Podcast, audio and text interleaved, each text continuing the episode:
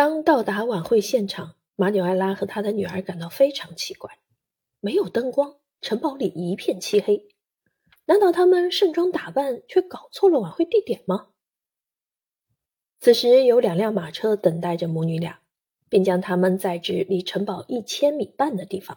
那里有一片空中林地，空地上坐落着一间红砖小屋，它深深地藏匿在偌大的花园之中。一场私密的晚宴在这里举行，皇帝总统由他的一位私密伙伴菲利克斯·巴乔基陪同，他是拿破仑一世姐姐的侄子，后来成为拿破仑三世的内侍。当皇帝总统向欧仁妮伸出手臂提出邀请之时，他有些抗拒，并向他表明这般礼遇应当留给他的母亲。年轻的女孩并不想扮演一个轻易到手的猎物角色，更何况。这不过是由一个纵欲过度的唐皇主导的游戏。在圣克卢后花园举行的私人晚宴不过是个陷阱，他躲开了，而且内心很受伤害。他将所有的感受写信告诉了自己的姐姐帕卡，他哭了，无尽的眼泪。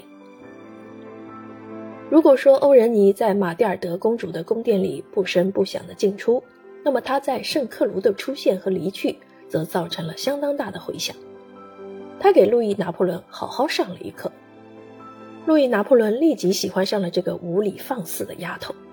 第二天，他便遣人给母女俩分别送上了一束花。不久后，他们再次被邀请至爱丽舍宫。这一次，马纽埃拉确信不会再有什么陷阱了。而且，路易拿破仑和欧仁妮母亲也聊得非常热络。要征服女儿，必定要先过丈母娘这一关。他在母女二人间周旋着。不时抚弄自己的胡须，这是警惕的猎人捕获猎物的征兆。他对欧仁妮母女即将赴比利时泡温泉一事饶有兴致。欧仁妮会在旅程中想念这个伟大的阴谋家吗？他很遗憾自己不能同去。他们在欧洲到处游历，令欧仁妮具备了一种国际范儿，并掌握了自由的谈话方式，这点很讨皇帝总统喜欢。因为他们在他面前并不会摆出道德楷模的姿态来。于是，在三个星期后，路易拿破仑彻底爱上了这个年轻的西班牙女孩。奥地利大使这样写道：“她充满活力，风情万种，对周围有强烈的好奇心，可以得心应手地取悦任何他想取悦的人。她有些被宠坏了，甚至有些古怪，缺少深思熟虑，但有股子常人少有的热情和勇气。”当路易拿破仑和欧仁妮在越来越多的社交场合碰面并日渐亲近之后，年近四十五岁的他深深的迷恋上了这个安达鲁西亚姑娘。当然，他也不乏年轻的竞争对手。这时他已经二十六岁，按照巴尔扎克立的标准，他已经不是小姑娘了。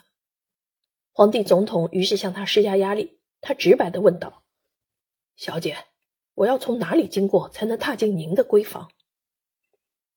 被问者思维敏捷，同样直白的回答道：“从小礼拜堂经过。换句话说，通过婚姻。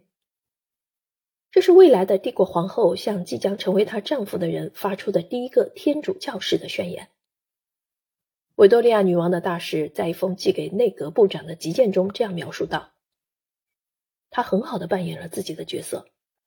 皇帝唯有通过满足他的愿望，才能最终得到她。”尽管拿破仑的侄子在他流亡和政变的生涯中有过不少红颜知己，但他一个都不想娶。一八五三年年初，在重新恢复帝国统治一个月后，成为公主殿下的玛蒂尔德非常气恼的写道：“法国已经落在了帝国皇帝的手里，公主倒是越来越少了，对此我很遗憾。”波拿巴的姓氏再加上新统治者的发家史。使得路易拿破仑变成一个象征着帝国腐朽没落的新郎，这是雨果的原话。一个被欧洲贵族圈抛弃的暴发户，迎娶一个一文不名的西班牙女人。当然，他的父亲非常令人尊敬，欧仁妮。除了他，再没有更合适的皇后人选了。